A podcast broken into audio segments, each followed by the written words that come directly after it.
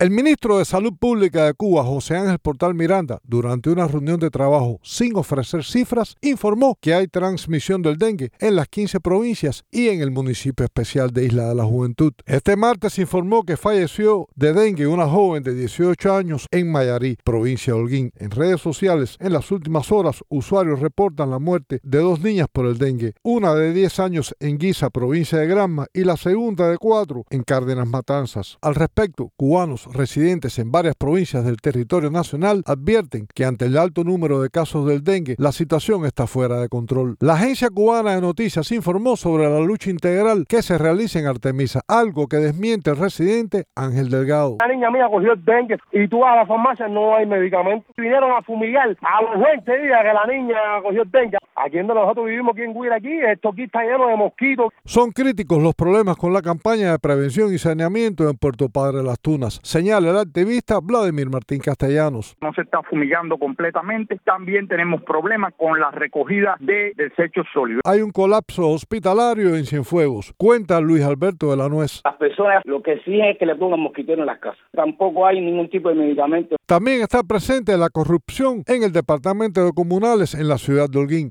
informa Ramón Zamora. Microvertederos dentro de la ciudad, más las aguas albañales, porque el servicio de comunales, al no ser con un buen pago que le hagan por fuera, las fosas, bueno, se seguirán vertiendo en las calles. Hay falta de transparencia en cuanto a la cantidad de casos del dengue. Destaca desde Pinar de Río José Rolando Cázares. En la campaña hay varios lugares que están haciendo su pesquisa, pero realmente la fumigación está atrasada. Proliferan los vertederos de basura en Nueva Gerona, nos dice Marta de Los Ángeles Pérez Arias. Las fosas, los vertederos que hay en las calles de la isla. Hay una gran despreocupación con el gobierno para arreglar esos asuntos. Y el doctor Roberto Serrano en Santiago de Cuba llama a la atención sobre el faltante de medicamentos para combatir el dengue. No hay ningún medicamento, ni siquiera para el tratamiento sintomático, digamos, antipirético como el paracetamol,